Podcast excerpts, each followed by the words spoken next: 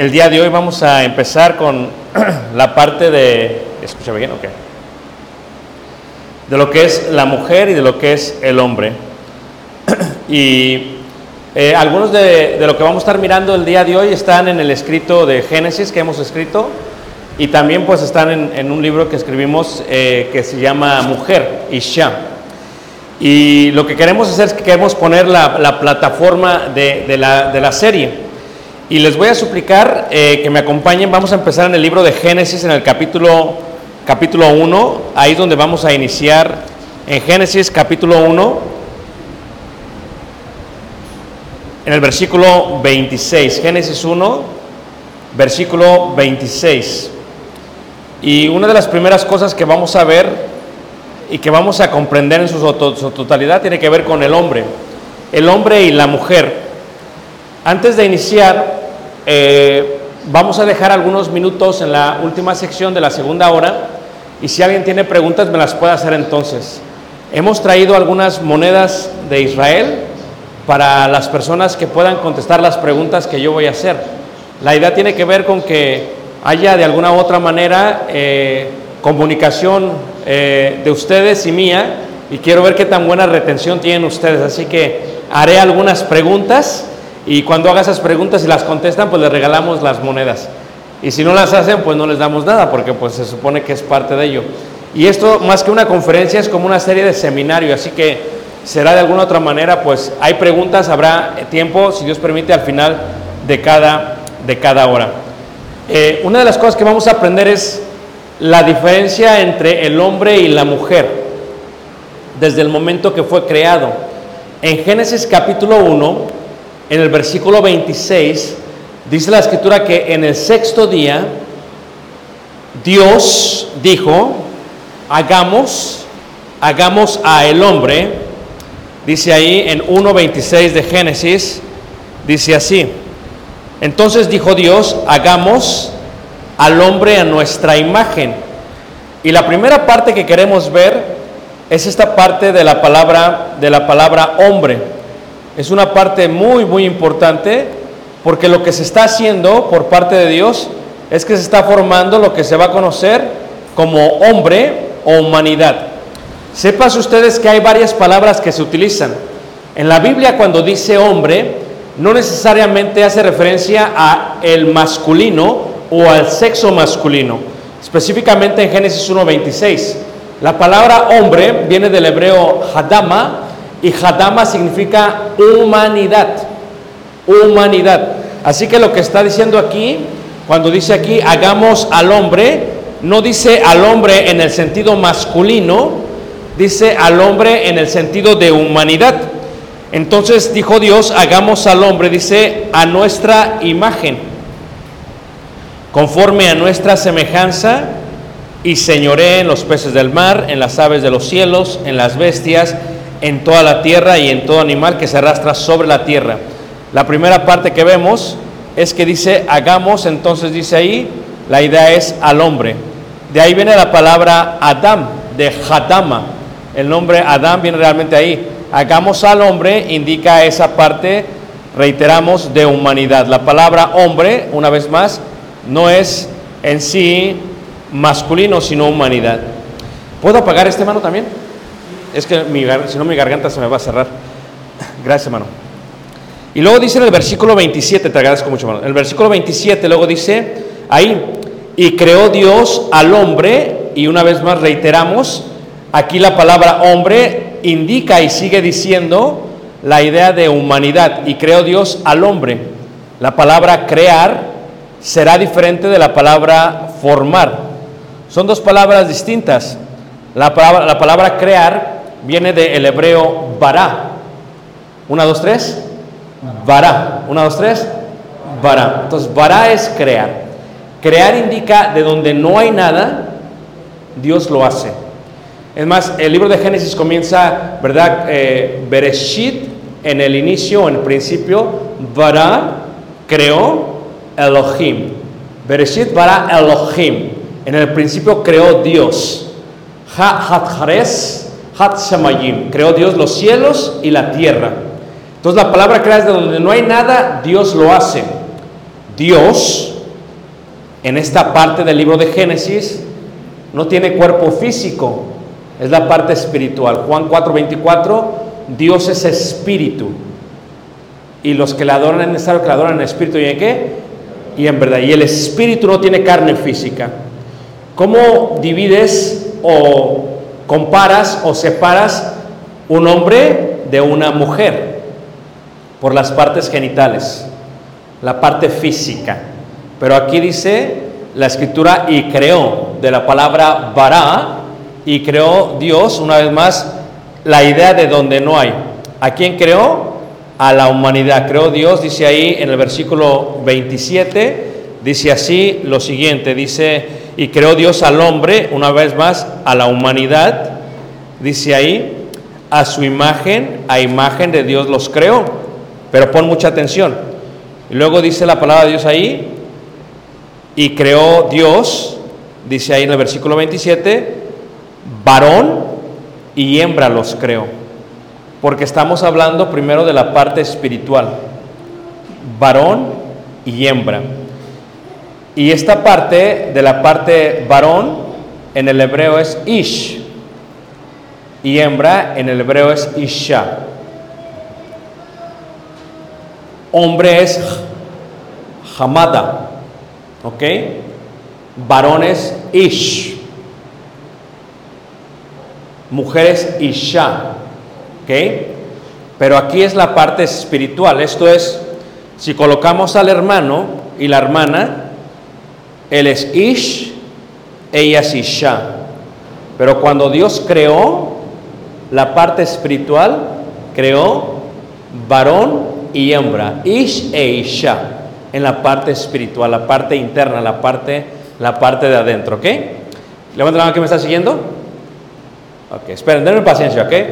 Porque dices, hermano, el tema es el rol del hombre y el rol de la mujer, pero tengo que empezar aquí, si no no vas a entender nada, ¿ok?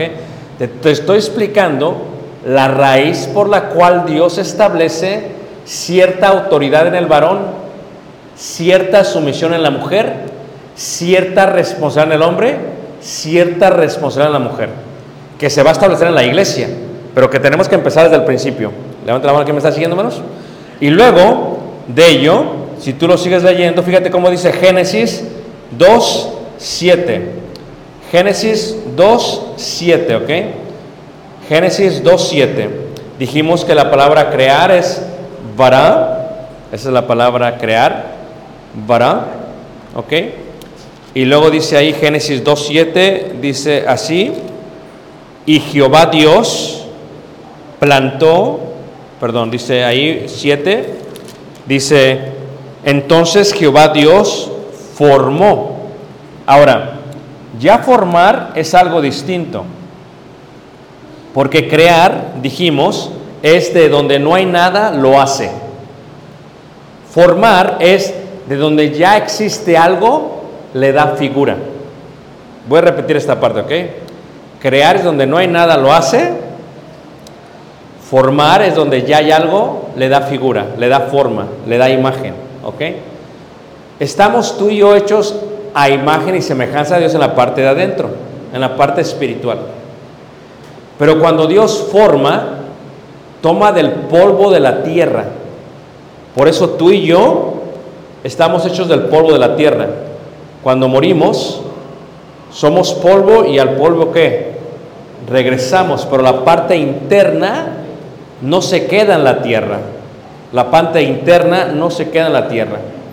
Entonces, en el polvo de la tierra, la tierra, porque es más la, la palabra dam en hebreo es rojo, hadama es humano o humanidad, o como se traduce ahí, hombre, y hamadah es el mundo, ¿ok?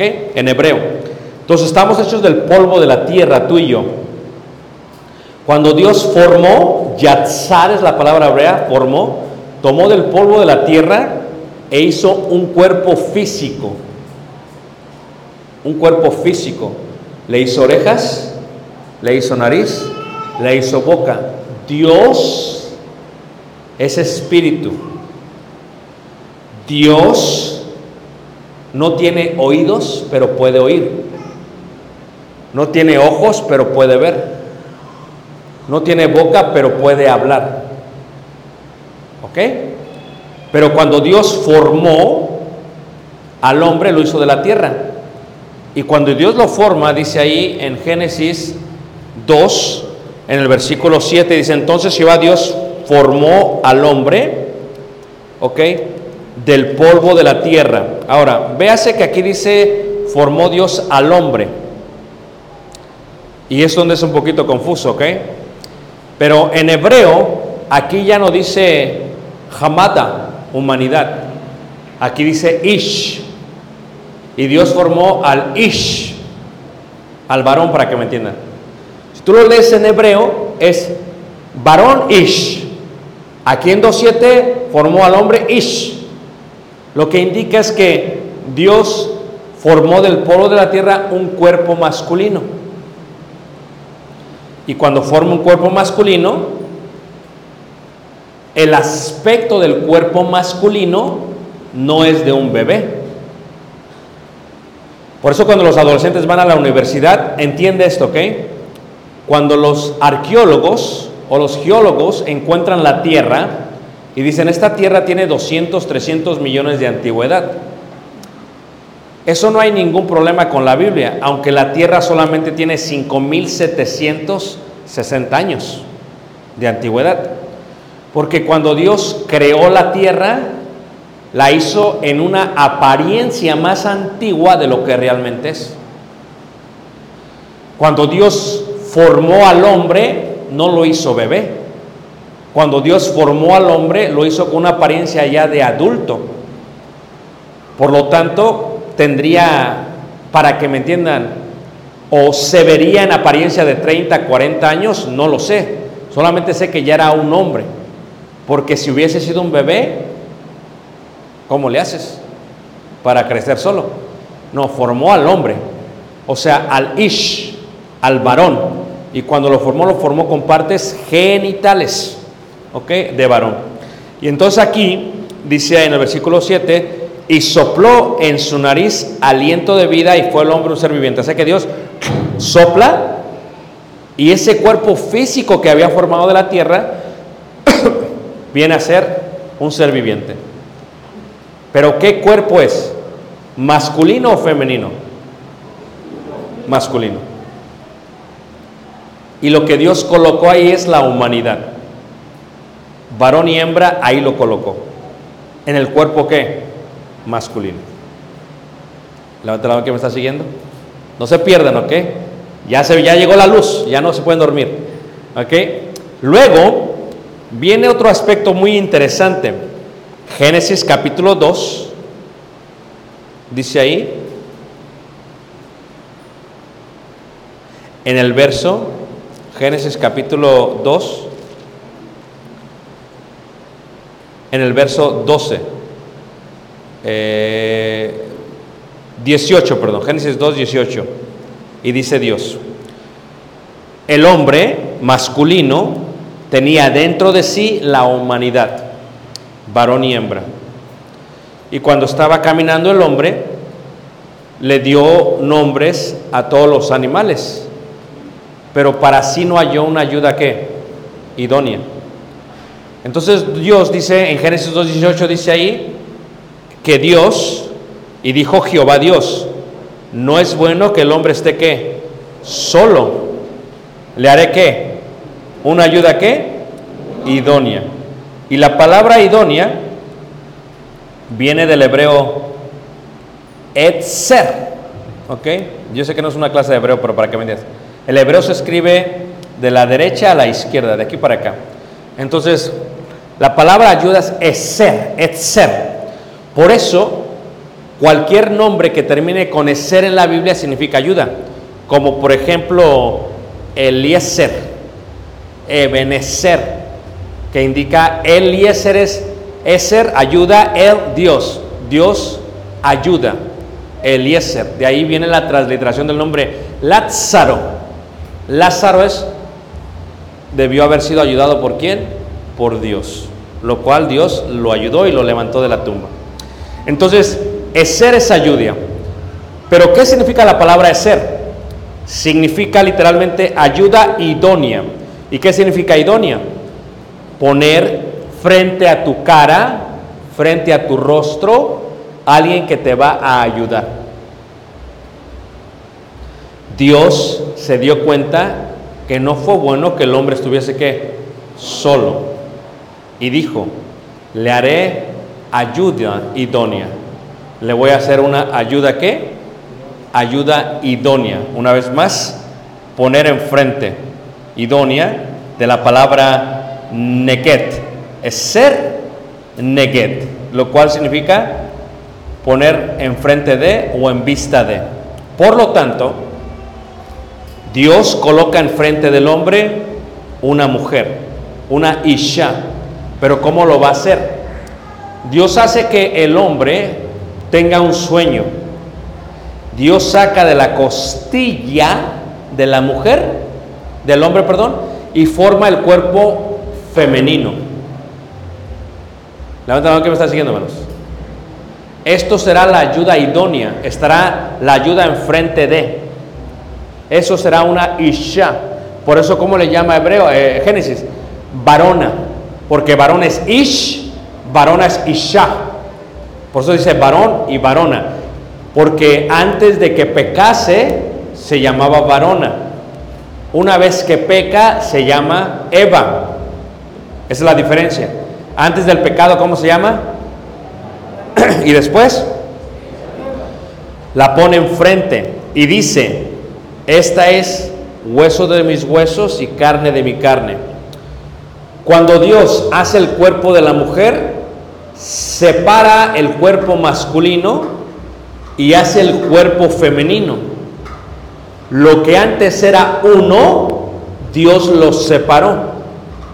No solamente en la parte física, sino en la parte espiritual. Por eso dice la Biblia, cuando habla Pablo, dice, he aquí os digo un misterio en cuanto a Cristo y la iglesia. Por eso dice eh, Jesús, lo que Dios juntó no lo separe el hombre. ¿Por qué? Porque los dos vienen a ser qué? Uno solo, como fue en el principio, antes de la separación, en el cuerpo de este Adán, eran los dos. Se separaron y cuando contraen matrimonios son una sola qué? Regresan a la idea original. Levante la mano que me está siguiendo. Pero con esta separación física y espiritual, incurren a que esta persona va a ser ayuda idónea, ayuda idónea de él. Ten- levanta la mano quién está casado. Ok, ustedes me van a comprender, ¿ok? Ella puede estar y ser tu ayuda idónea. O ella puede ponerse enfrente de ti y estorbarte toda la vida y hacerte la vida de cuadritos. Estando enfrente de ti. ¿Es bueno que el hombre esté solo? Hermanos? No, no, no ve, no. No es bueno que el hombre esté solo. O sea, un hombre solo no, no está bien. No hablo solamente de la parte íntima, eso déjalo fuera. Un hombre solo no está bien. Si hace mucho frío como en Chicago donde está nevando y duerme solo, pues no. Pero dos cuerpos se calientan uno que al otro. Si vas a mover un pedazo de madera, uno solo tal vez pueda, pero va a batallar. Pero dos es más fácil. ¿No es cierto? Imagínate un hombre criando hijos solo. No la va a hacer. Pero dos es posible. No es bueno que el hombre esté solo. Le voy a hacer ayuda idónea. Pero con esa ayuda idónea incurren ciertos roles y ciertas responsabilidades que hay que entender muy bien. Miren, por ejemplo, para todavía ahondar más en esta idea, hay un estudio que hace Simón Barón Cohen de la Universidad de Cambridge. Y el estudio está basado en la gran diferencia del varón y de la hembra. Este profesor, ¿verdad?, de psicopatología, lo que hizo fue que hizo un estudio extenso de los dos cerebros, del cerebro de la mujer y del cerebro del hombre. Y los estudió a fondo y dijo, hay una gran diferencia entre el cerebro de la mujer y el cerebro del hombre, porque eso está no solamente en la parte física, sino en la parte espiritual. ¿Listos? ¿Quién está casado? Levante la mano. Ustedes me van a entender bien, ¿ok? La mujer, le colocó él, es un cerebro E, con la letra E. Un cerebro de empatía. Y dijo él, empatía, ¿por qué? Porque resulta que la mujer puede comunicarse sin decir una palabra. Lo voy a mostrar de mejor manera a ver si me entienden todos mejor. Y lo voy a colocar todavía de mejor manera, ¿ok?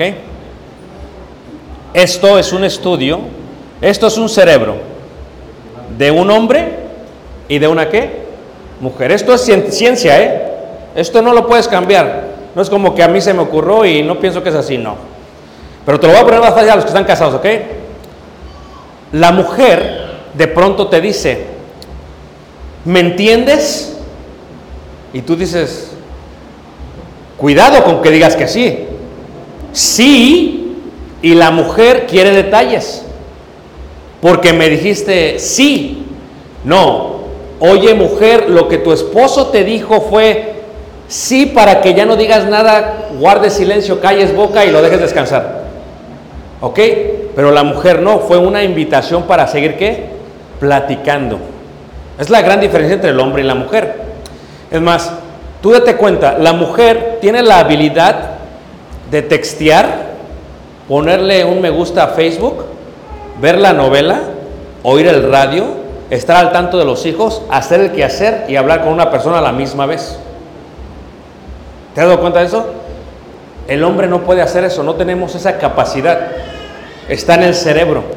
No tengo mucho tiempo para explicar esto, pero durante el embarazo, a las 6, 8 semanas, el hombre, por su testosterona, empieza a quemar el cerebro. De veras, hermanas, quema su cerebro. Para el momento que nace, parte de su cerebro ya está quemado. Por eso no les entendemos, porque nuestro cerebro está quemado. Lo que hacen ellos es que, dice, el cerebro de la mujer es empatía. ¿Por qué le llama empatía? Es muy sencillo, con la E. Porque la mujer tiene la habilidad de la parte izquierda a la parte derecha comunicarse, regresar, comunicarse y volver a regresar, comunicarse y volver a regresar. Y ella puede hacer esto sin ningún problema. ¿Ah? Puede hacer todo esto, le puede aventarle la chancla a su hijo y pegarle. Puede ver, puede comunicarse entre las hermanas en la iglesia porque hay problemas sin decirse palabras. Porque ellas se comunican sin decirse palabras. Con el puro lenguaje corporal, ella ya sabe lo que estás diciendo. Por eso cuando te dicen, ¿me entiendes? Tú dices, como hombre, "Eh, no, estás en problemas. Sí, estás en más problemas. ¿Eso qué puedes decir? Y el hombre es diferente. Porque el hombre, en, en la parte cerebral, aunque no lo crean, si está hablando con la parte de la derecha, solamente está hablando ahí. Él no puede meterse acá. Él nada más está así. Ah, y luego habla acá. Y luego habla. Por eso el hombre, hermanos, piénsalo tú. Cuando dos hombres están hablando, cuando hablan por teléfono, ¿qué sucede? Le habla el hermano a la hermana o a la hermana. y le dice, Mi amor, ¿qué quieres de comer? Lo que tú quieras. ¿Cómo estás? Bien. ¿Cuándo llegas? Al rato. Así nos comunicamos nosotros. Nuestra responsabilidad varonil está diseñada por Dios en respecto a nuestra propia creación espiritual. Nosotros, si yo y el hermano nos molestamos, o yo, Kevin, tenemos un problema en la iglesia, nos peleamos, o no sé, hay algo, dos, tres días estamos como si nada. Amén, hermanos. No hay problema. Pero, si la mujer se enoja con otra hermana, pasan 20 años. Y le dice la mujer, ¿tú te acuerdas lo que tú me dijiste aquí? En este cuadrito de este piso azulejo, hace 20 años, 3 meses, 2 semanas, 2 días, 3 horas, 20 minutos y 30 segundos, porque todavía lo están contando, hermanos. Es la capacidad femenil. No se le olvida qué? Nada. Tú le dices al hijo, si nosotros como hombres hubiésemos estado diseñado en amamantar a los bebés, se mueren de hambre. De veras. ¿Por qué? Llega, la esposa nos encarga a los hijos. Y llega la mujer, ¿le diste de comer al bebé? ¿Cuál bebé? Porque estamos diseñados distintos. El rol del varón y el rol de la mujer son distintos aún basados en su qué? En su creación. Por lo tanto, cuando el hombre y la mujer, ¿verdad? Dice este, este, este científico, dice, entonces el hombre, por lo tanto, su, su cerebro lo identificó con la S. La mujer es empatía. La mujer sabe lo que tiene el niño, no tiene que hablar. Él sabe. Sabe lo que tiene el hombre, no tiene que decir nada, él sabe. Se pueden comunicar sin palabras. Ese es el poder de la empatía. El hombre, su cerebro es sistemático, está en sistemas. Está en punto A a punto B. Punto A a punto B. Por eso piensa, cuando el hombre y la mujer tienen intimidad física, y estamos entre adultos, acabo de dar un taller de matrimonios apenas que hablamos acerca de eso. Fíjate, el hombre está diseñado en que punto A a punto B. Ya tuvimos intimidad, ya acabé. Me puedo dormir y roncar. La mujer no. La mujer no es acabé. La mujer es sigamos qué? Platicando. ¿De qué quieres platicar? Es como cuando vas tú a la tienda a hacer compras. El hombre es, vamos, ¿qué necesitas? Vamos a lo que necesitas. La mujer no. Va a ver si algo necesita. Por eso hay tantos problemas entre el hombre y la mujer. Fíjate qué curioso, hermanos. Dice el hombre, está el hombre sentado en la sala viendo el buen partido de Argentina contra México mañana y de pronto resulta que sentado viendo bien entretenido le dice la mujer, ¿no quieres leche? ¿De qué estás hablando? Leche, o sea, no, lo que la mujer te acaba de decir, porque su cerebro está así, es, quiero que vayas a traer leche. Pero no te dice directamente, "Mm, veme a traer leche. Te está preguntando. Ella cree que tú tienes un cerebro de empatía y que de igual manera tú le vas a entender. No te entendemos, hermana. Mujeres, entiendan, no somos empáticos en ese sentido. Es bien difícil. Ahora, ponme atención, estás casado, te paras y, y le haces, no, no quiero leche. Y el hombre dice, necesitamos leche. Y dice la mujer, sí. O sea, el hombre dice, ¿por qué no me pides que vaya por la leche? No. Ahora te paras y vas a punto de salir de la puerta. ¡Ay, ya que vas a la tienda! Me traes jitomates. Ok, va. Sales, te subes a la moto, al carro, a la bici, caminando. Te manda un WhatsApp. ¡Ay, me traes cebolla! Fíjate, la mujer tiene su cerebro así todo revuelto. Ella piensa que leemos la mente. Y la mujer ha dicho, quiero esto, esto, esto, esto, esto, esto y esto. Y luego se molesta, porque los varones nos enojamos. A, B, sistemas. ¿Quieres leche? Voy por la leche, nada más. No me pidas más. ¿O no es cierto, hermanos? ¿Amén, hermanos? Ahí está. Entonces, fíjense cómo están de acuerdo los varones. Ahora resulta, hermanos, que eso es lo que sucede. Y que si pides más me molesto. Pero la mujer luego, es que la mujer no solamente quiere que vayas a traer la leche, los tomates, eh, la cebolla y todo lo demás. La mujer quiere que tú quieras ir a comprar la leche, los tomates y todo lo demás. Imagínate tú, si Dios pone con autoridad a la mujer en la iglesia, ya no habría iglesia. Estoy hablando en serio. Ya no habría iglesia. Porque el hombre tiene la capacidad de pensar en sistemas. Mire hermano, esto está mal, esto está mal, esto está mal y se tiene que arreglar. Y la mujer no. Porque la mujer cuando hablan para arreglar algo, hermanos, sale todo lo que pasó y luego se supone que ya se perdonaron y todavía siguen enojadas. La mujer tiene la capacidad de ver que la hermana entra por allá y de reojo ver que viene y darse la vuelta por otro lado. Tiene la capacidad de ver lo que una mujer tiene vestido a detalle. Y le pregunta a la hermana, hermano, ¿te fijaste cómo venía vestida la hermana? Tú dices, no sé ni de qué hablas. La hermana ya tuvo la capacidad de ver todos los detalles. Fíjate cómo visten a las niñas. El niño, unos pantalones, una camisa y te vas. La niña no, todo tiene que combinar. Las calcetas, los aretes, el moñito, todo tiene que combinar. La pregunta es ¿por qué? Porque están diseñadas en forma distinta para sus roles y funciones dentro de la familia, dentro de la comunidad, dentro de la iglesia, etcétera, etcétera, etcétera, etcétera. Cuando vemos entonces al hombre y tratamos de comprender cómo es que Dios lo hizo, por qué lo hizo, etcétera, etcétera, etcétera, una cosa que tienes que entender es, Dios colocó. ¿Por qué Dios permite? ¿Por qué Dios los deja en el huerto del Edén? Los deja, se están ayudando mutuamente, no hay ningún problema. Pero te has puesto a pensar por qué el diablo decide hablar con la varona, porque así lo dice la Biblia, Eva es la después, varona, Isha. ¿Por qué Dios, verdad, los deja y por qué el diablo le habla a la varona? ¿Por qué no le habla al hombre? ¿Por qué no le habla al hombre? Ponte a pensar entre los hermanos, ¿ok? Ponte a pensar en tu matrimonio.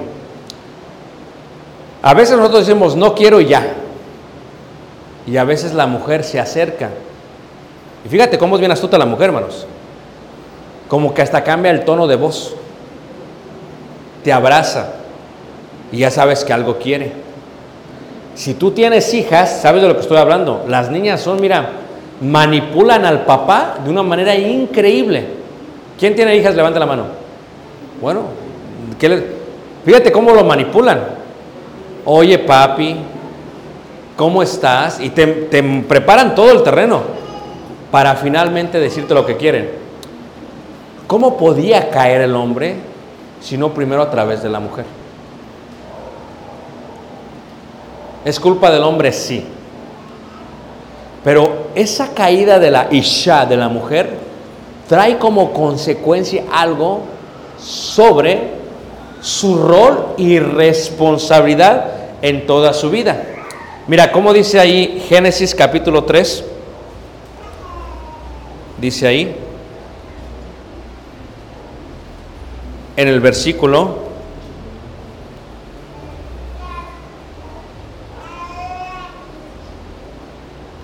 versículo 15 y versículo 16. 15 y versículo 16. Fíjate cómo se rompe esta armonía entre el hombre y la mujer y entre el ser humano y Dios. Dice, y pondré enemistad entre ti y la mujer, y entre tu simiente y la simiente suya. Esta te herirá en la cabeza y tú le herirás en el calcañar. Dice, a la mujer dijo, o sea, a la Isha, multiplicaré en gran manera los dolores en tus preñeces, con dolor darás a luz, ¿los qué? Los hijos. Ella pecó, él pecó. La paga del pecado es qué? Muerte. Pero no solamente es muerte que significa separación con Dios, hay consecuencias. O sea, si tú te drogas, Dios puede perdonarte y te perdona, pero va a haber consecuencias. No es como que no va a haber secuelas. Si tú te embarazas, una doncella tiene fornicación con, su- con su novio, Dios te perdona si quieres ponerte bien en cuentas con él, pero no es como que el bebé se va a desaparecer. O sea, hay una consecuencia. La mujer le dijo, levanta la mano, ¿quién ha tenido hijos de mujeres? Ok, yo no las entiendo, ¿ok?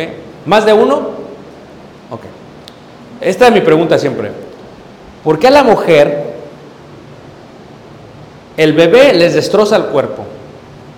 Y dicen que duele muchísimo. ¿Están de acuerdo, hermanas? ¿Por qué tener otro bebé? ¿Me podrían explicar? Porque si fuéramos hombres diríamos con uno basta. No va a estar batallando. Sistema. ¿Duele? Lo tengo. Ya no lo tengo para que no duela. ¿Y la mujer no? Porque el cuerpo femenino está diseñado para el bebé. Pero a causa del pecado le iba a doler. Y no solamente le iba a doler a la mujer, a causa del pecado, aparte de dolerle, dice ahí claramente, dice ahí en el versículo dice eh, 16, con dolor darás a luz tus hijos y tu deseo será para qué? Para tu marido. ¿Cuál es la consecuencia? Bueno, la mujer decidió esto y se le coloca un rol y una función. ¿Va a doler tener hijos? Sí. El cuerpo masculino no está diseñado para amamantar hijos. Hay tres cosas que tú no decides, que decide Dios por ti. Número uno, tú no decides en qué época nacer.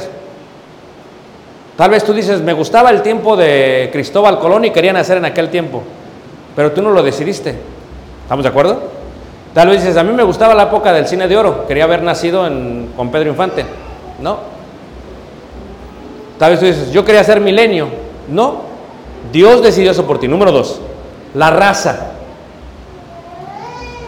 Tú tal vez querías ser holandés, blanco, ojos azules. A ver, uno más morenito. Hermano, tal vez usted quería ser inglés, pero no. O sea, Dios decidió que fuese una raza mestiza. Si te fijas, Dios lo decide. Número dos. Y número tres, Dios decide qué sexo vas a hacer. Porque Dios crea y Dios forma. El salmista en 139 dice, desde la profundidad de la tierra, o sea, del vientre, me entretejiste, dice el rey David. O sea, tú y yo, que estuvimos en vientre de mamá, fuimos entretejidos. Dios decidió qué íbamos a hacer. Escucha, no es, muchos dicen, no, es que si la mujer tiene el periodo aquí y a esos días va a ser niña o niño. Eso no existe más. Dios decide. Dios decidió que yo fuese hombre. Dios decidió que tú fueses mujer. Eso es lo que Dios decidió, es la verdad que tenemos. Esta, esta triste situación de la ideología de género es ir en contra de la verdad de Dios. Yo estoy en un cuerpo de hombre, pero soy mujer, no. Y viceversa, no, no es así. O sea, tú eres quien eres y Dios lo decidió. Ahora tienes que vivir conforme a lo que Dios quiere. Por lo tanto, si yo soy hombre, nunca podré tener hijos en el aspecto del cuerpo. No tengo las trompas, no tengo, ¿verdad? Eh, lo que se requiere para que pueda llevar a tener un hijo en mi cuerpo. Yo estoy diseñado para una función. Como hombre estoy diseñado para una función. ¿Tú te has dado cuenta cómo entre hombre y mujer siempre el hombre es más fuerte que la mujer? O sea, si a veces sí se casa un hombre y una mujer sota, pero casi siempre es el hombre y la mujer, el hombre es más fuerte que la mujer. ¿Están de acuerdo todos, hermanos? Es tan fuerte que, que es el que hace la fuerza. Está diseñado en esa manera. Estamos diseñados de esa manera, para ser más fuertes. Por eso cuando se juega fútbol americano, imagínate si juegan hombres contra mujeres, no. No, aún en el fútbol, no, o sea, el hombre tiene más capacidad física que la mujer. Así estamos diseñados. Es una realidad, porque tenemos y estamos eh, diseñados para una función en todos los aspectos de la vida. En el aspecto de acá, en el aspecto de acá. Yo no decidí ser hombre, fue algo que Dios decidió por mí. Y con ello Dios me está dando un qué? Un rol. Ahora, fíjate cómo dice 1 de Timoteo 2.9. En 1 de Timoteo 2.9 se dice algo muy interesante en cuanto a la función del hombre y a la función de la mujer. 1 de Timoteo 2.9. Y aquí es donde voy a pedir si alguien me puede ayudar y dar lectura de 1 de Timoteo 2, 2, 9. El que lo tenga lo puede leer. Asimismo que las mujeres se atavíen de ropa decorosa, con pudor y modestia, no con peinado ostentoso, ni oro, ni perlas, ni vestidos costosos. Mira, escucha, el hombre es sistemas. Como consecuencia del pecado, el hombre se enseñoraría de la mujer. ¿Ok? Como hombres masculinos, durante el día pensamos en tres cosas. Ya, esto también está comprobado, ¿eh? En lo que más piensa el hombre es en la intimidad física y en la mujer. Número uno. Número dos, dinero. Número tres, poder. ¿Ok? Si lo primero es mujeres, tú vas con tu esposa manejando y pasa una dama. Si la dama se viste provocativa, el hombre está diseñado en sistemas a voltear. No estoy diciendo que no es su culpa que voltee, no, si es su culpa. Te estoy diciendo primero cómo está diseñado. No te estoy diciendo, el hermano dijo que estaba diseñado eso estoy volteando. No, no, no, no. No, no me salgan con eso, ¿ok? Eh, Me echan la culpa a mí. ¿ah? Entonces, si voltea el hombre a ver a la mujer, luego se da cuenta que estás ahí y vuelve a voltear. Y pasa el tope se asusta. ¿Y qué pasa? Y la mujer le pregunta, fíjate, la mujer, ¿se va el cerebro? Puede hacer esto. Él ya vio tus ojos, tu reacción, tu palpitar, cómo tu corazón está palpitando más, cómo le aceleraste, el color de la ropa de la mujer, el árbol, el perro que se está muriendo, él ya vio todo a la mujer. Es la forma que tiene, tiene una, una visión radar, es increíble. La mujer te pregunta, ¿qué estás viendo? Si le dices el árbol, vas a tener un muy mal día. Si le dices la mujer, vas a tener un mal día. O sea, explíquenme qué podemos hacer, hermanos. Estamos muertos. Estamos diseñados de esa manera.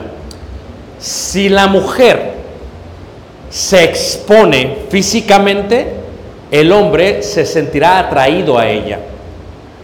Por eso en la iglesia primitiva, Pablo dice que la mujer se vista con ropa decorosa y empieza a dar con peinados que no sean qué manos. O sea, que es ostentoso, que llame la, la atención. O sea, van tres mujeres, la que tiene el peinado ostentoso, volteas.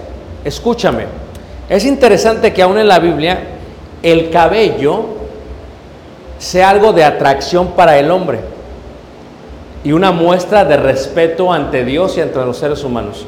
Primera de Corintios 11.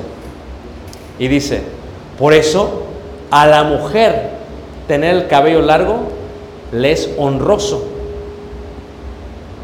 Imagínate tú, y al hombre no. Tú vas en la calle, ves un hombre con el cabello largo, de espalda, no sabes qué es, y lo ves, te atrae, porque no sabes que es hombre. Voltea y ves la barba y el bigote y dices, ay Señor, es la parte del diseño. ¿Me están siguiendo todos, hermanos? Ahora, pero sígale leyendo, hermano. ¿Qué sigue diciendo después?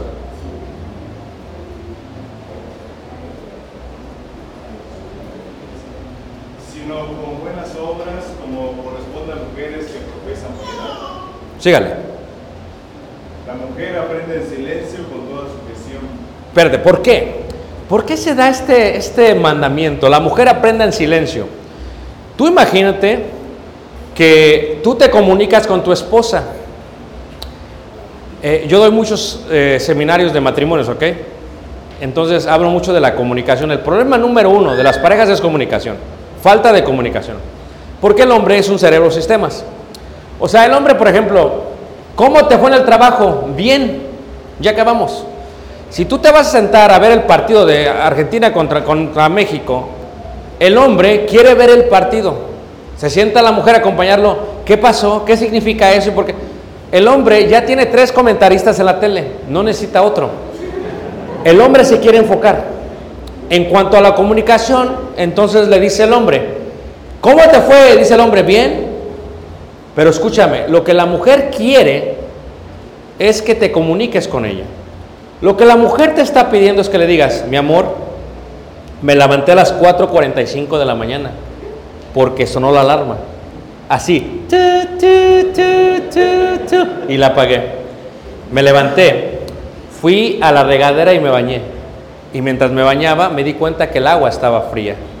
Aún así me acordé de tu gran amor que me tienes.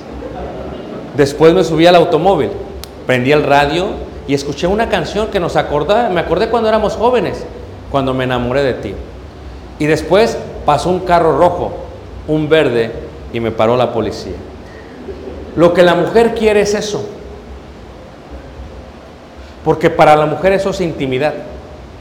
Está diseñada de esa manera. Amén, hermanas. Ah, sí, ahora sí, amén. Pero hace ratito. Eh, Entonces, ¿qué pasa? El hombre no. Fíjate, en la función que le da a la mujer es que la mujer aprenda en silencio. Porque si la mujer hablase, hermanos, si tú te desesperas porque el sermón no se acaba a la hora que es, olvídate. ¿Nunca te has dado cuenta cómo cuando una reunión de mujeres, hermanos, se, se alarga la hermana? Y dice, no, es que no tenía experiencia. No, no tiene que ver con experiencia, hermanos. Es que si la hermana preparó su material, el hombre es capaz de sistemas. Ya llegó la hora, vamos a acabar. Bueno, la mayoría, no todos. Ya. La mujer tiene que acabar todo su material. Porque para eso qué? Lo hizo. Es más, cuando tiene una junta en el trabajo con mujeres, van a la junta a tomar decisiones. El hombre no es así. El hombre ya tomó todas las decisiones antes de entrar a la junta. El hombre ya platicó en el lunch, en el almuerzo, en la comida, en el locker, en el carro, hey, vamos a hacer eso y al rato. y nada más llegan a la junta y qué, ya este tanto Ay, vámonos. La mujer no es así, la mujer quiere platicar todo en la junta, porque su sistema es diferente. La mujer aprende en silencio. ¿Por qué el diablo no fue con el hombre? ¿Por qué tuvo que ir con la mujer? Porque la mujer podía llegar al hombre. Y como consecuencia, tiene que aprender en silencio ahora. No es mi culpa, hermanas.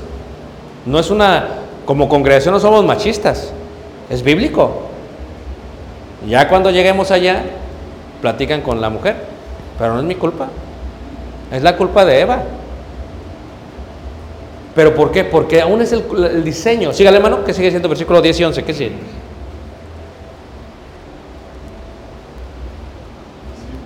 Porque no permito a la mujer enseñar ni ejercer dominio sobre el hombre, sino estar en silencio. Mira, porque no permito a la mujer enseñar. Fíjate cómo se van los roles. La mujer no puede separar su corazón porque de lo que está haciendo. La mujer es más sentimental y emocional. Porque si la mujer va a enseñar, fíjate, cuando tú tienes un problema con tus hijos, si tienes adolescentes, y la mujer ve algo con tus hijos que están haciendo algo mal, el hombre dice, yo hablo con él. Hey, mi hijo, ándale, ya cálmese, ok, por favor, ya. Ya hablaste con él. Amén, hermanos. ¿Están de acuerdo? Amén, ahora sí. La mujer se te queda viendo desde lejos. Tú ya hablaste con él. Amén, hermanos. Lo que la mujer quiere que le digas a tu hijo es que te pongas a platicar con él como cinco horas. Es lo que la mujer quiere. De lo que ella platicó contigo en la noche anterior, que tú te dormiste entre medio, de lo que ella platicó, quiere que le digas todo palabra por palabra, por palabra, por palabra, por palabra. Pero déjame decirte, una cosa es educar varones y otra cosa es educar hijas. Porque aunque tú no lo creas, nosotros, y, discúlpenme hermanas, ¿ok? A veces entendemos con pocas palabras. La mamá dice, no, créanlo. A veces con que papá diga, esto está mal y así no se hace, fue suficiente. Porque el diseño del cerebro, del corazón del hombre está así. Por eso a el hombre le permite enseñar. Porque va a ir al punto. Eso ya le da un rol y función en la iglesia. No es algo que yo decidí. No es algo que decidieron los varones. Es algo que decidió, ¿qué hermanos? Dios. Porque imagínate tú, si la mujer es emocional, y no creas, a veces uno le agarra coraje a los hermanos, es humano, aunque no es predicador. A veces le traes coraje al de allá y al de allá, y a veces estás predicando y ya sabes que el misil va para allá y el misil, ya sabes para quién va. Es más, nada más los hermanos no voltean por respeto a toda la audiencia, pero ya saben que el hermano está hablando de aquel de al lado. Pero imagínate tú, uno avienta un misil táctico, shh, pero si una mujer predicase enojada, no, sería una bomba atómica. Así, ¿Por qué? Porque para la mujer es difícil separar el aspecto de enseñanza con el aspecto emocional.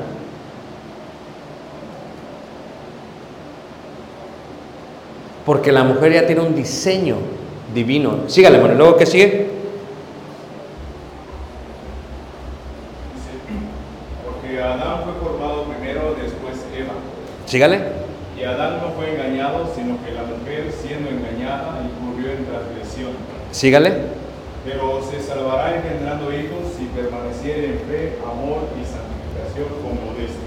Fíjate, la Biblia dice, da la razón por la cual hay una función varonil y una función femenil en la iglesia. Pero les hago otra pregunta. ¿Qué es la iglesia? El pueblo de Dios. Los miembros. ¿Es la iglesia este edificio? No. Mi hijo está bautizado, mi esposa está bautizada, yo estoy bautizado, los tres somos miembros de la iglesia. ¿Estamos de acuerdo? Estando en casa, somos miembros de la iglesia. Aún dentro de casa hay una función y un rol. Que estas paredes no lo anulan. Hermana, dices tú, es que nada más que salga de este edificio cambian los roles. No. Aquí y en la casa son los mismos que manos. Roles. Está difícil, hermanas. Porque dices, no, hermano, mi casa es mi territorio. No. Aquí en tu casa es iglesia. Ahora, si esto es así, ¿creen que Dios es sabio? Es una pregunta. ¿Creen que Dios es sabio? Entonces, el hombre debe ejercer dominio sobre qué? Sobre su mujer. El hombre debe de ejercer dominio sobre su mujer. ¿Y cómo ejerce dominio? Lo veremos después de regresar del descanso.